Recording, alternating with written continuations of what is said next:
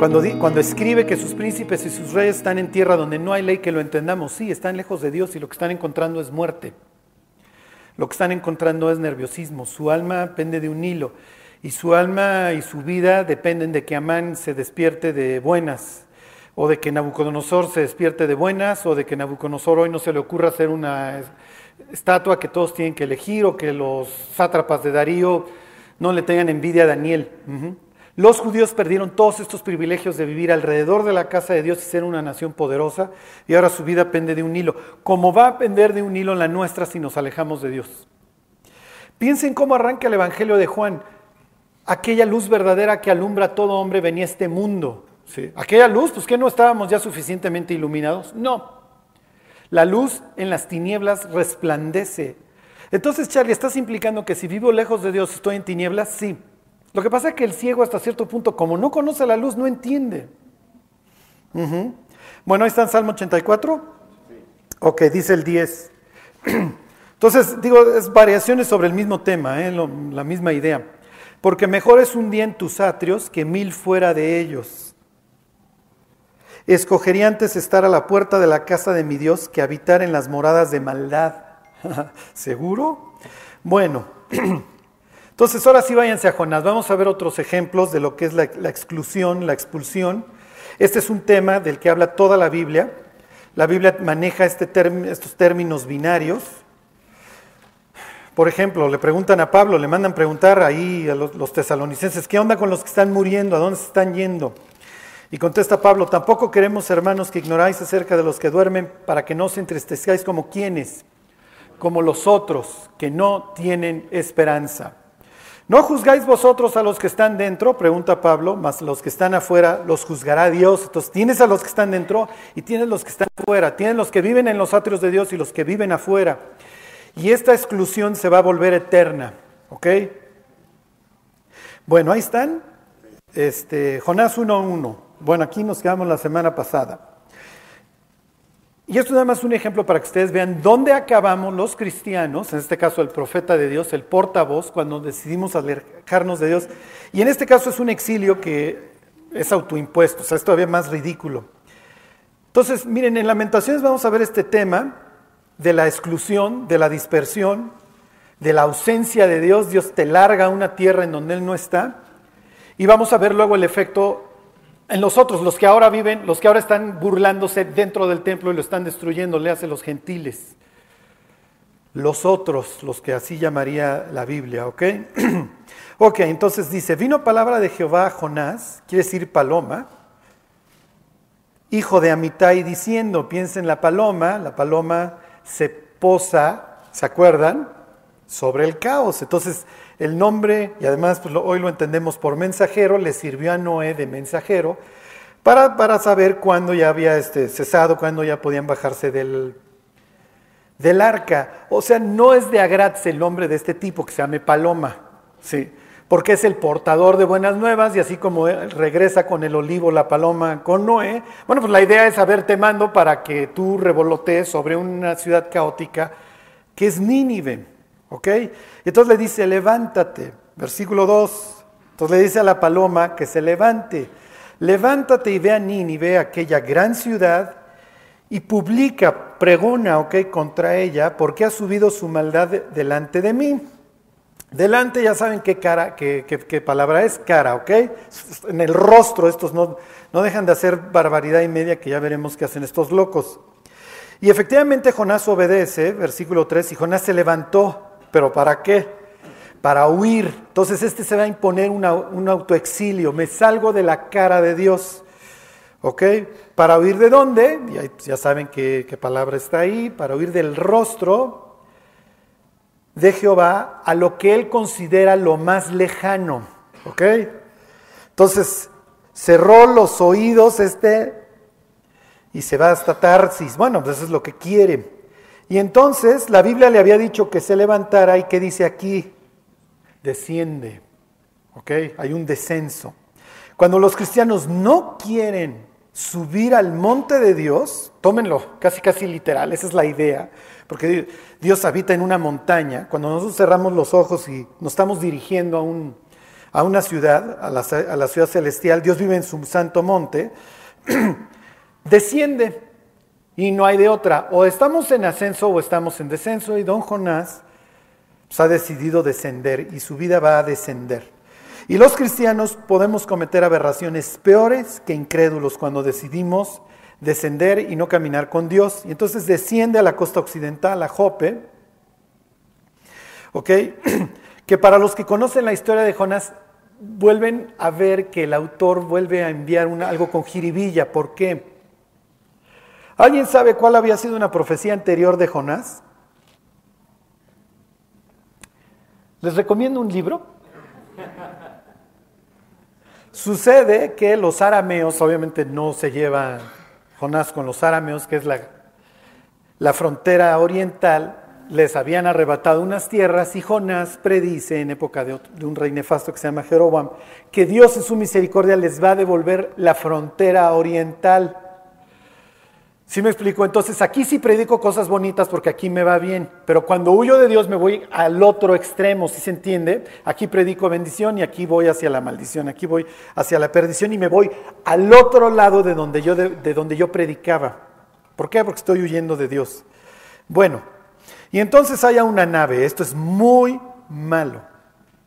Acuérdense que los judíos no son de flota, no son de agua. Esos son sus vecinos, los tirios, los libaneses, okay, los sidonios, pero ellos no.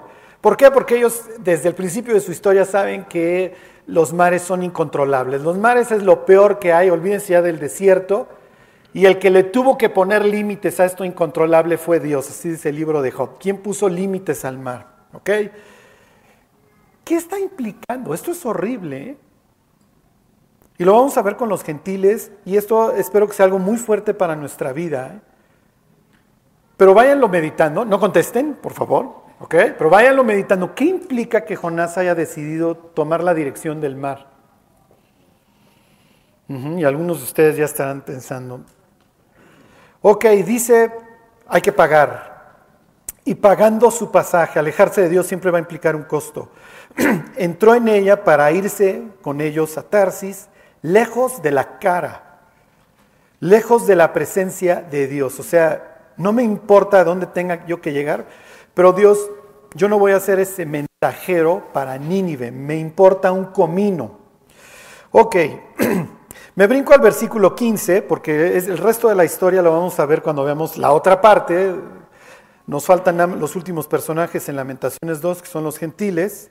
Y me brinco al 15, y tomaron a Jonás y lo echaron al mar, y el mar se aquietó de su furor.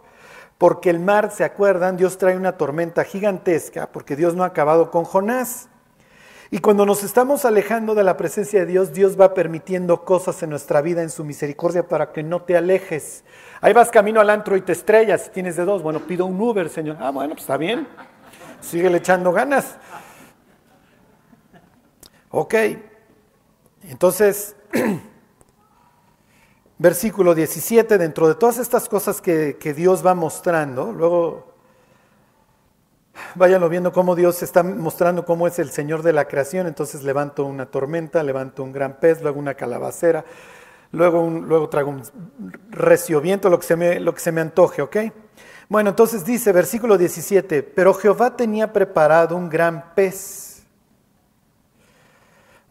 que tragase a Jonás y estuvo Jonás en el vientre del pez tres días y tres noches. Los judíos tenían la idea de que para llegar al Seol, para llegar al inframundo, te tomabas tres días. ¿Ok? Entonces, cuando una persona moría, la enterraban y después de tres días iban a la cueva, movían la piedra y le hablaban porque no fuera a ser como Joaquín Pardavé, ¿se acuerdan? Que lo enterraron vivo al pobre infeliz y cuando vieron el féretro pues, estaba todo rasguñado. Y, el esqueleto y el cráneo viendo para abajo. Ok, entonces iban al tercer día. Si no salía este cuate, ¿dónde estaba? Bueno, pues ya estaba en el Seol. Se volvía a cerrar y un año después agarraban los huesos y los llevaban a un usuario, entonces los metían en una caja y esto permitía que mantuvieras las tumbas este, disponibles, o sea, vacías, para seguir metiendo allá a la familia. Y no podías meter de diversas familias, piensen en en José de Arimatea cuando le da a Jesús su tumba, la está perdiendo. Porque nada más va a ser para este linaje. Sí, pero Jesús no tiene hijos. Bueno, pues ya la perdí. Y Jesús le pudo haber dicho, nada más son tres días, mi Pepe, pero no, pues ya de por sí la perdí, aunque luego salgas. ¿Ok? Piensen en Lázaro. ¿Qué hubiera pasado si Jesús llega al tercer día y le dice, Lázaro, ven fuera? Sí, bueno, pues estaba vivo, exactamente, todavía no llegaba al Seol. ¿Sí se entiende? Entonces Jesús a propósito llega el día 5. Y entonces dice, abran la tumba. ¿Y qué le dice la hermana? Ya hiede, ya pesta. No, no, ya vinimos hace dos días y ya, ya le hablamos y no, no hay nada que hacer. Entonces por eso se espera a Jesús, para mostrar su potestad sobre la muerte. Y entonces no te he dicho que si crees verás la gloria de Dios, muevan la piedra. Y entonces Lázaro ven fuera, que son palabras que Lázaro pudo haber escuchado hace dos días, pero ya no hoy. Entonces cuando sale Lázaro, todo el mundo, esto es increíble, esto no debió de haber sucedido. Ok, 2.1. Entonces oró Jonás a Jehová su Dios desde el vientre del pez. El, hebreo, al igual que el español, este, sus terminaciones este, llevan el, perdón, este, llevan el, el género, ¿ok? La casa, el vaso. ¿Sí me explico? O sea, nosotros sabemos más o menos siempre, pobres extranjeros, porque el águila, porque le dices él. ¿Sí me explico? Bueno, son las excepciones a la regla. Pero nosotros, la terminación de la palabra va con el género, lo mismo el hebreo, ¿ok? Aquí, la palabra en el 2.17, se los vuelvo a leer, pero Jehová tenía preparado un gran dag, el 2.1 diría, entonces oró Jonás a Jehová, su Dios, desde el vientre del Dagá. Está en femenino. ¿Por qué? Porque está hablando del vientre y el vientre implica vida. ¿Ok? Jonás está renaciendo. ¿Por qué? Porque se va a arrepentir. Y, Jesús dice, como Jonás estuvo en dónde? En el vientre, exactamente. Así el Hijo del Hombre va a estar tres días. ¿Ok? Entonces, para que vean todas estas jiribillas que va metiendo el autor, porque Jonás va a resucitar porque se va a arrepentir. Ok, entonces, ¿a dónde va a descender? Entonces dice, versículo 2, invoqué en mi angustia al Señor y Él me oyó. Desde el seno del Seol clamé, desde la región de los muertos hasta allá me llevó mi exilio y mi voz oíste. Me echaste a lo profundo en medio de los mares y me rodeó la corriente. Todas tus ondas y tus olas pasaron sobre mí. Entonces dije, desechado soy de delante de tus ojos. Esto implica así, estoy lejos de ti, Dios, pero tiene esta esperanza, más aún veré tu santo templo. Las aguas, el caos, las aguas me rodearon hasta el alma. ¿Rodeóme qué? Mm, ahí tienen Génesis 1.2. Llegué hasta el abismo. El exilio a eso nos lleva, estar ausentes a la presencia de Dios nos lleva a lo peor. ¿Ok? Y ya saben en qué acaba la historia. Entonces, y mandó el Señor al pez y vomitó a Jonás en tierra. Bueno, a ver, váyanse, esto les va a quedar muy claro. Váyanse a Levítico 16, otro ejemplo de lo que implica la exclusión. Y ahorita van a ver quién sufrió la exclusión por excelencia. ¿Ok? Les voy a decir un tema ahí bastante extraño. Para que cuando lean Levítico digan, ay Dios, no entiendo estas cosas que dices tan extrañas, pero bueno, ya me quedó más claro. Ok, ¿conocen esta historia? ¿Conocen esto? 16, Levítico 16. Les manejo chisme. El libro de Enoch dice que Azazel es uno de los ángeles que descienden al monte Hermón y es, y es uno de los líderes, ¿ok? Y los judíos alucinan a Azazel, porque Azazel es el que le enseña a los humanos a hacer la guerra y a, y a las mujeres la seducción. Entonces ahorita que salgan y vean los anuncios de Vicky Form, los señores no se van a estrellar, por favor, este, o cualquier anuncio que tenga que ver con la seducción, ya saben a quién achacárselo, a don Azazel. O cuando vean la metralleta, la pistola, ya saben a quién achacárselo. ¿Ok?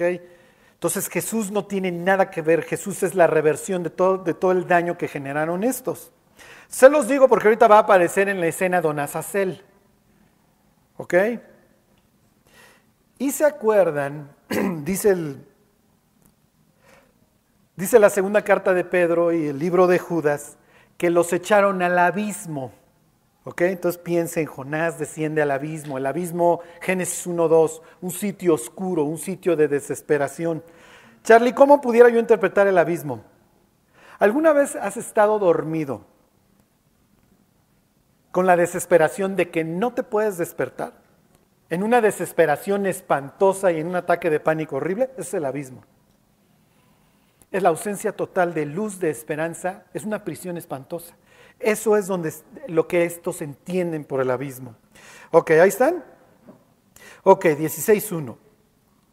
Dice, habló Jehová a Moisés después de la muerte de los dos hijos de Aarón, cuando se acercaron delante de Jehová y murieron. Resulta que estos par de tontitos, Nadab y Abiú, Dios les dice, esta es la forma en la que, esta es la receta para hacer el incienso y eso se les ocurre ofrecer un fuego extraño. Bueno, es que a fuerza, si me explico. Si Dios dice a el ser humano a fuerza, tiene que decir B o C o D. Ok, y entonces le dice, versículo 2, y Jehová dijo a Moisés, di tu hermano que no en todo tiempo entre en el santuario detrás del velo, este es el lugar santísimo, delante del propiciatorio que está sobre el arca, para que no muera, porque yo apareceré en la nube sobre el propiciatorio. O sea, te vas a encontrar conmigo y no es cualquier cosa. Entonces, contrasten esto con Jonás o con los que ahora están en el exilio. El judío tiene que tener reverencia a la presencia de Dios. Jonás huye de ella. Piensen en el incrédulo, te acercas con la Biblia, le quieres compartir y sale corriendo. No, si se trata de Dios no quiero saber nada de él. Mientras que los judíos tienen esta oportunidad de que por lo menos un representante, una vez al año, entre hasta la presencia de Dios y Dios se aparezca. Ok, versículo 3. Con esto entrarán en el santuario, con un becerro para expiación, esto es para cubrir, y un carnero para holocausto. La palabra es solá para elevar, ok, que llegue, que llegue el, el olfato, que llegue al olfato de Dios. Ok, tiene que entrar disfrazado de ser celestial, ¿se acuerdan? Versículo 4, se vestirá la túnica santa de lino y sobre su cuerpo tendrá calzoncillos de lino y se ceñirá el, cinto de lino y con la mitra de lino se cubrirá. Son las santas vestiduras, con ellas se ha de vestir después de lavar su cuerpo con agua. Eso se lo encuentran luego en Hebreos, capítulo 10, ¿se acuerdan? Lavados los cuerpos con agua. Bueno, y aquí viene lo, lo que les fascina, el chisme, ¿ok? Versículo 5. Y de la congregación de los hijos de Israel tomará dos chivos, dos machos cabríos para expiación y un carnero para holocausto. Y hará traer el Aarón el becerro de la expiación que es suyo y hará la reconciliación por sí y por su casa. Entonces trae el becerro, que Dios, esto es por mí y por mi casa. Versículo 7, después tomará los dos machos cabríos y los presentará delante de Jehová a la puerta del tabernáculo de reunión. Entonces llega con los dos chivos y ahora tiene que, vayan ustedes a saber si se aventaban un disparejo o pirinola o volado. Echa un volado y uno lo va a matar. Uno va a entrar a la presencia de Dios muerto. Su sangre va a ir a hacer ahí expiación. Y el otro lo va a mandar al desierto, a lo inhóspito, a la exclusión, a donde tú no quieres estar. ¿Ok? bueno, Ok, el 8. Y echará suerte Sarón sobre los dos machos cabríos, una suerte por Jehová y otra suerte, uy, por Azazel. Y hará traer Aarón el macho cabrío sobre el cual cayere la suerte por Jehová y lo ofrecerá en expiación. ¿Ok? Eso es para cubrir las faltas. Mas el macho cabrío sobre el cual cayere la suerte por Azazel, lo presentará vivo delante de Jehová para hacerla reconciliación sobre él para enviarlo a Azazel al desierto. Ok, la palabra reconciliación, esta misma se usa en otros pasajes, el mismo Levítico para purificación. Y lo va a mandar al desierto porque los judíos tenían esta idea de que había sitios por donde descendías al Seol, o al abismo en este caso. que El, el, abismo sería como una especie de prisión especial en el inframundo. ¿Ok? Eh, piensen en Datán y Abiram, ¿se acuerdan que la, la tierra se abre y estos descienden vivos al Seol? ¿Mande? No, no, no, no. es que me está preguntando Jimmy por un sitio que los griegos le llamaban la puerta al infierno, pero sería algo así, más o menos. Ajá. No, no tanto, lo ven nada más como un sitio en donde por ahí te va a chupar la tierra. ¿Sí me explico? Ok, pero ahí debe de haber un sitio, si Dios lo está mandando, que sea una especie de puerta que va a encontrar el chivo este. Y le voy a mandar toda la putrefacción del pueblo a Azazel, porque Azazel tuvo a bien, eh, ¿cómo les diré?, eh, pervertir a la humanidad. Entonces a él le cargo toda la pudredumbre. ¿Sí se entiende? Ok. ¿Sí o no? Ok. Ontoy.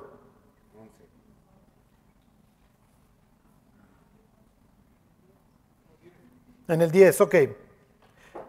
Mas el macho cabrío sobre el cual cayere la suerte por Azazel, lo presentará viva delante de Jehová para hacer, ok, purificación para enviar a Azazel. Ok, me voy a brincar al versículo 16.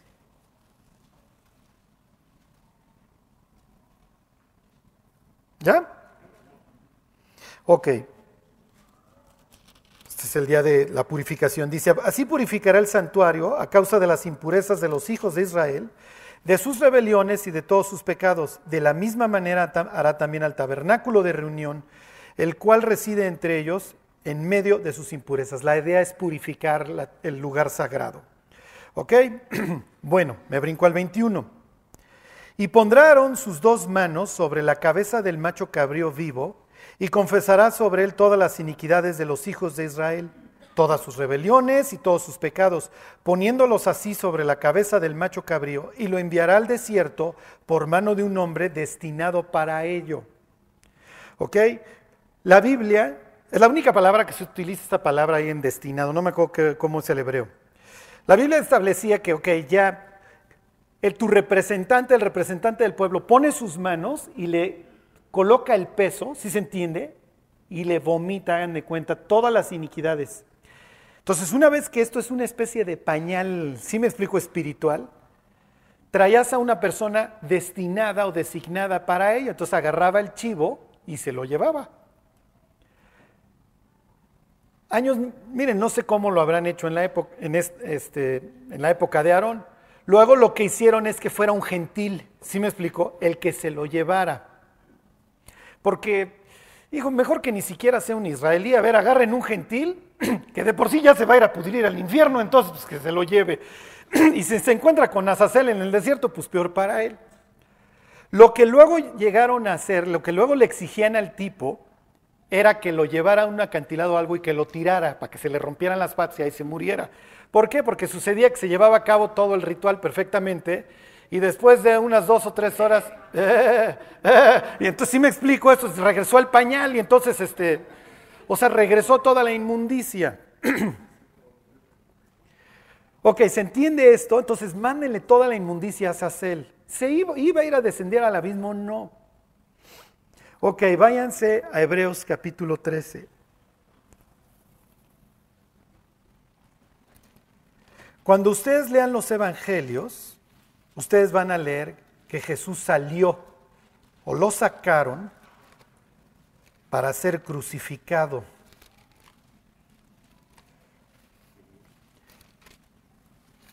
La descontaminación o la purificación, como la quieran ver, se llevaba de forma anual. Solo la podía hacer el sumo sacerdote. Y el sumo sacerdote de ninguna manera puede estar inmundo. No por pecado, ni siquiera. Pero no puede suceder algo en su cuerpo que implique que haya salida de vida. la noche previa a la expiación, al sumo sacerdote lo rodeaban de estudiantes y le preguntaban, ¿está usted listo? Vamos a, vamos a ponerle Abraham o Jonathan, o como un nombre hebreo al sumo sacerdote. A ver, eh, señor Natán, ¿está usted listo para llevar a cabo este, la expiación por el pueblo? Porque si no nos quedamos un año. Inmundos. Sí, sí estoy listo. A ver, explíqueme cómo lo va a hacer. Ah, sí, mire, lo repasamos. Tengo que llevar un becerro, tengo que llevar un carnero, esto es por mi familia. El carnero lo mato en tal momento, el becerro lo mato en tal momento, luego tengo que llevar los dos chivos. De esta manera he hecho las suertes. Ok. Oye, ¿qué piensa usted de, no sé, X mandamiento? ¿Para, ¿Para qué? Para que no se durmiera para que no fuera a buscar a su mujer en un ratito. ¿Sí me explico? ¿Por qué? Porque la emisión de semen implica que salió vida de él. Entonces no pudiera llevarlo a cabo. ¿Sí se entiende? Entonces lo tenían despierto, no se duerma, no entonces si el otro empezaba a cabecear, no, no, no, o si se desapareció, no voy a ir a ver con la mujer, no, regrésate, porque si no, no haces expiación mañana. ¿Ya entienden por qué Jesús le reclama a los discípulos? Ni una hora pudieron haber velado mañana expío todos los pecados de la humanidad. Ustedes deberían estar levantados preguntándome. Ajá. Entonces me alejo tantito a orar y Pedro. Este es el sacerdote, este es el sumo sacerdote que va a expiar los pecados de toda la humanidad mañana. ok, fíjense, versículo 13, capítulo 13 les dije de Hebreos, versículo 11. Piensen en un tipo como Nicodemo que se sabe la Biblia de memoria, que ha visto la expiación desde que tiene 12 años, ver a Jesús cargando el travesaño por lo menos, y ahí está viendo a Isaac. ¿Ok? ¿Y quién lo va guiando? Lo va guiando un gentil, lo va guiando el centurión. ¿Y a dónde lo, lo guía? Fuera de la ciudad. O sea, ese día, luego digo, lo va a ver y va a escuchar por qué me has desamparado y va a ver a los romanos ahí rifándose las ropas y decir, esto yo lo he escuchado. Esto, es, esto es increíble. Se encomendó al Señor, libérele él, puesto que en él se complacía. Es lo que dice el Salmo 22, que acaba de citar Jesús y luego se va a voltear y va a escuchar a sus paisanos gritándole eso y diciendo, no, no están observando lo que está pasando.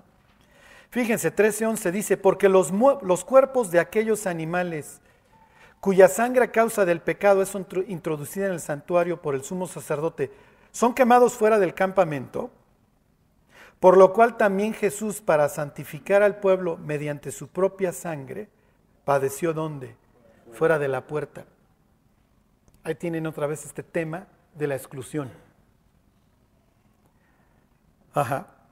La persona que vivió la exclusión por excelencia es Cristo. Entonces, me sacas de la ciudad como sacaban al chivo, todos los pecados están sobre mí. Acabo de estar frente a la Suprema Corte de Justicia de la Nación y me acaba de condenar. Unos días atrás, el sumo sacerdote, sin querer y sin saberlo, es tomado por el Espíritu Santo para que diga, es mejor que muera una sola persona y no todo el pueblo. Ajá me condena la Suprema Corte de Justicia, salgo, porque soy excluido del templo, es más, muero a espaldas del templo. ¿Se acuerdan que el templo tiene dirección oriental? Jesús va a morir a espaldas. ¿Qué es lo que está diciéndole Dios? Le está enseñando el occidente, le está enseñando la pared. Te estoy excluyendo, te estoy dando la espalda. Y que es natural que grite la persona excluida desde la cruz. ¿Por qué me has dado la espalda? ¿Por qué me has abandonado? ¿Qué está diciendo Jesús? Estoy sufriendo la exclusión para que ustedes puedan pasar toda la eternidad con Dios. Ok.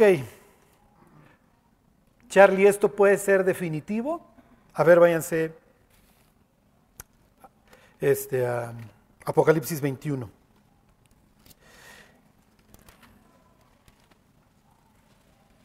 Y ahorita les voy a enseñar algo del Sermón del Monte y ahí terminamos. El problema es que el ser humano hoy tiene la oportunidad de subir al, al, monte. Está abierto el camino, dice el propio autor de Hebreos, que entremos por el camino nuevo y vivo que Él nos abrió a través del velo. Dice, esto es de su carne. O sea, Jesús sirvió como el expiatorio para que nosotros nos pudiéramos acercar a Dios y no tengamos que vivir una exclusión. Pero,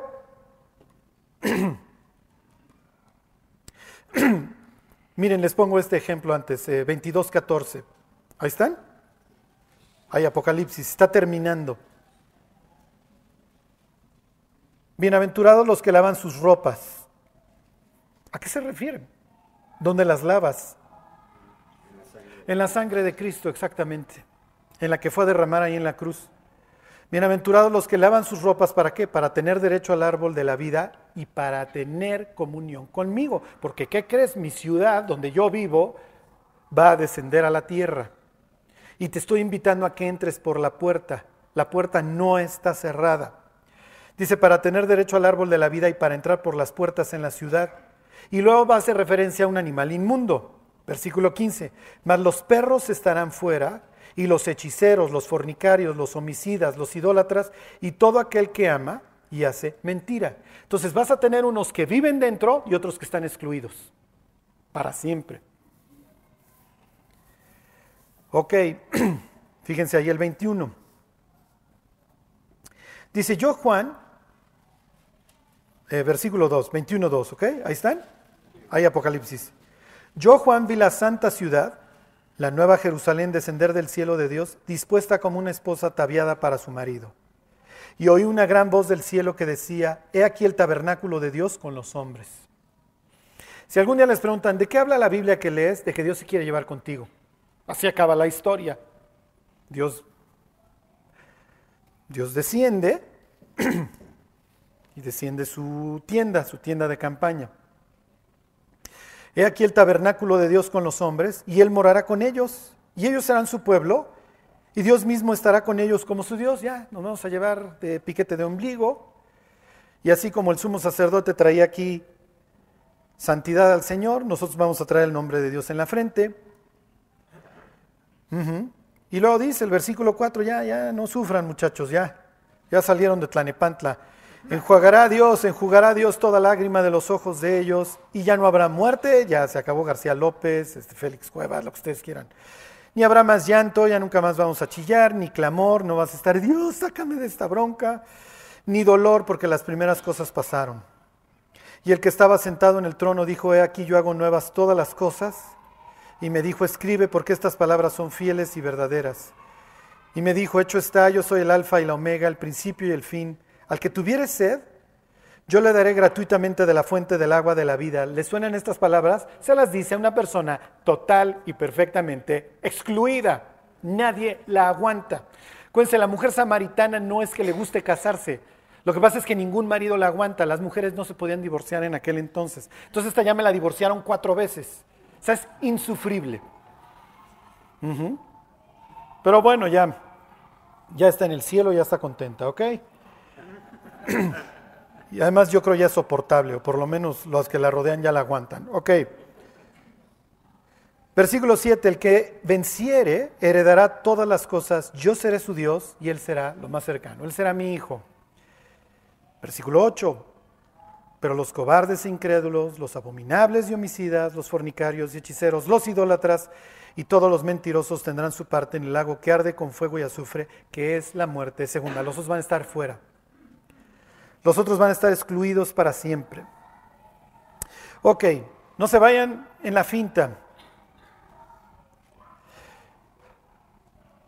A ver, váyanse a Mateo 5 y ahí terminamos.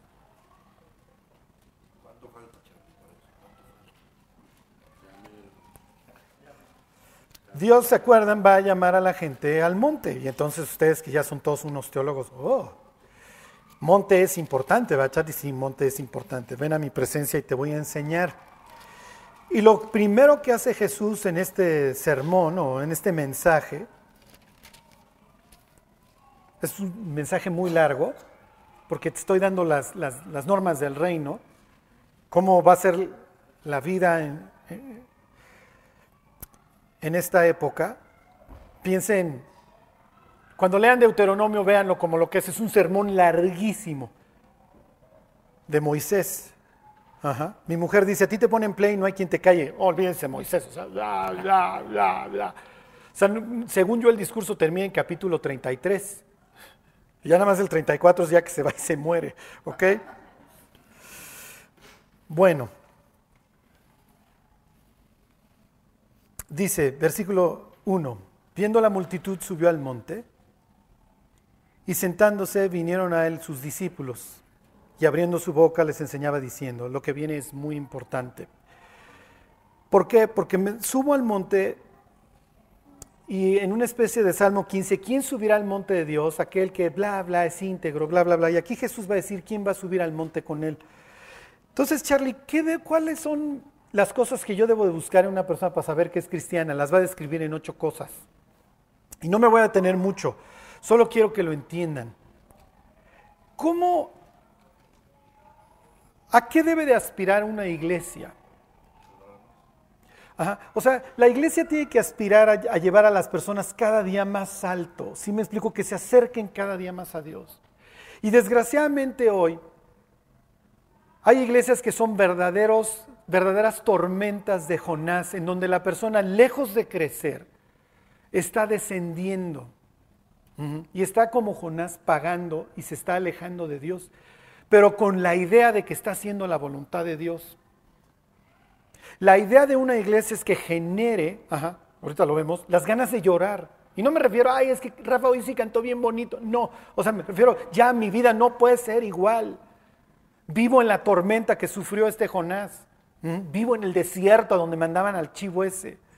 Vivo en una exclusión espantosa. No vivo en los atrios de Dios. No encuentro esa satisfacción que mencionan otros cristianos. Entonces, miren, cuando yo, cuando yo pienso en mis hijos, para mí lo más triste sería ver una, ¿cómo les diré?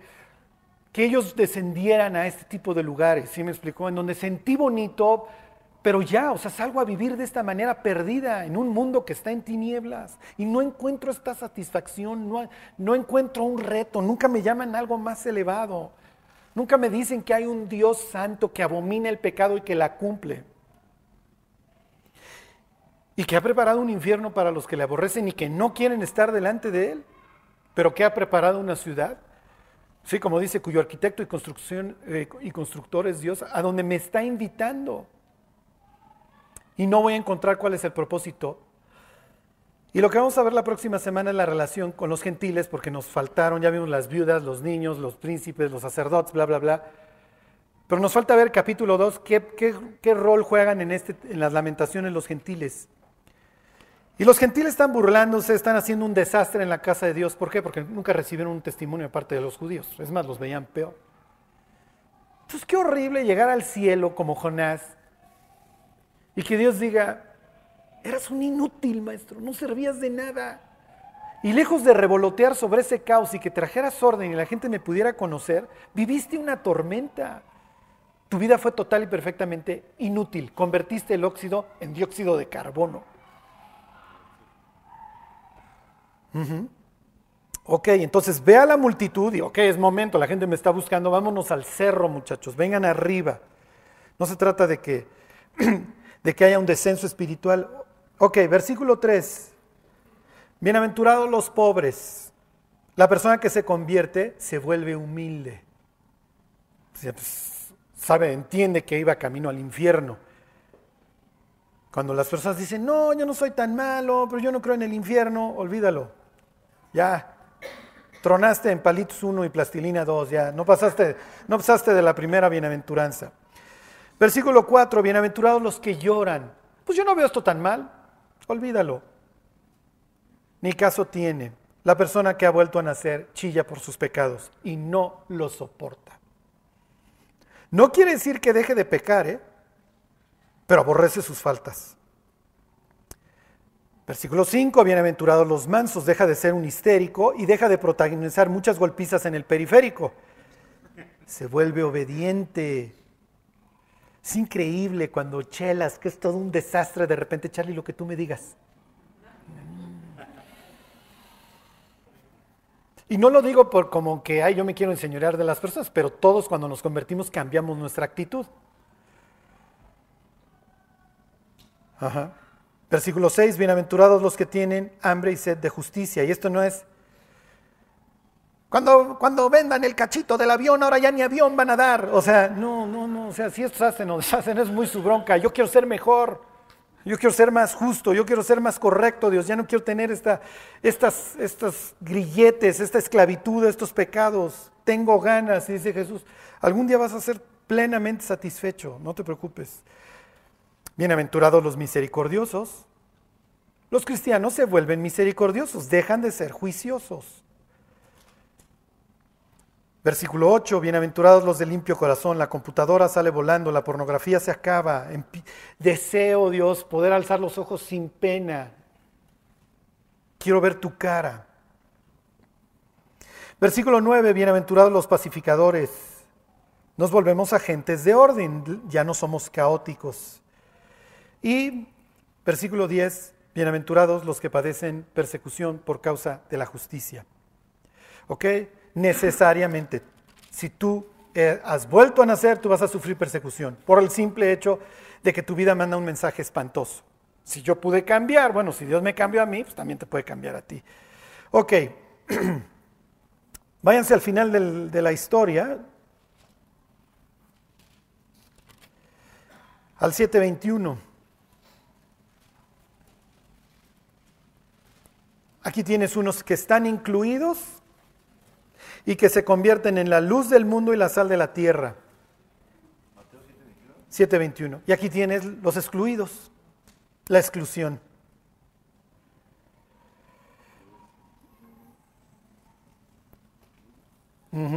Y les utilizo esta palabra exclusión porque es la que usa Pablo ahí en Segunda de Tesalonicenses. Dice, los cuales sufrirán pena eterna perdición, excluidos de la presencia de Dios por la dureza que en ellos hay. Bueno, dice, 21. No todo el que me dice, Señor, Señor, entrará en el reino de los cielos, sino el que hace la voluntad de mi Padre que está en los cielos. Y se ha dedicado todo el sermón a platicar que, cuál es la voluntad de Dios. Muchos me dirán en aquel día, Señor, Señor, ¿no profetizamos en tu nombre? Y en tu nombre echamos fuera demonios y en tu nombre hicimos muchos milagros. Entonces, predicar, expulsar demonios y hacer milagros no es un... No, no implica que la persona sea cristiana. Entonces, ¿qué? Como arranca Jesús. ¿Tú quieres habitar en mi santo templo, en mi monte? Esto es lo que, estos siete más la consecuencia, que es la persecución. Versículo 23, y entonces les declararé, nunca os conocí, apartaos de mí, hacedores de, de maldad. No te conozco, no sé quién eres. Por tanto, no puedes entrar a mi fiesta, no puedes entrar a mi casa y vivirás excluido de mi presencia para siempre. En tinieblas, en total desorden, en total caos. Tu vida, tu eternidad carecerá de sentido. Y lo único que tendrás será un presente espantoso. Porque estar cerca de mí implica vida, estar lejos de mí implica muerte. Ok, esto es lo que enseña Jesús. Él sufrió la exclusión por nosotros.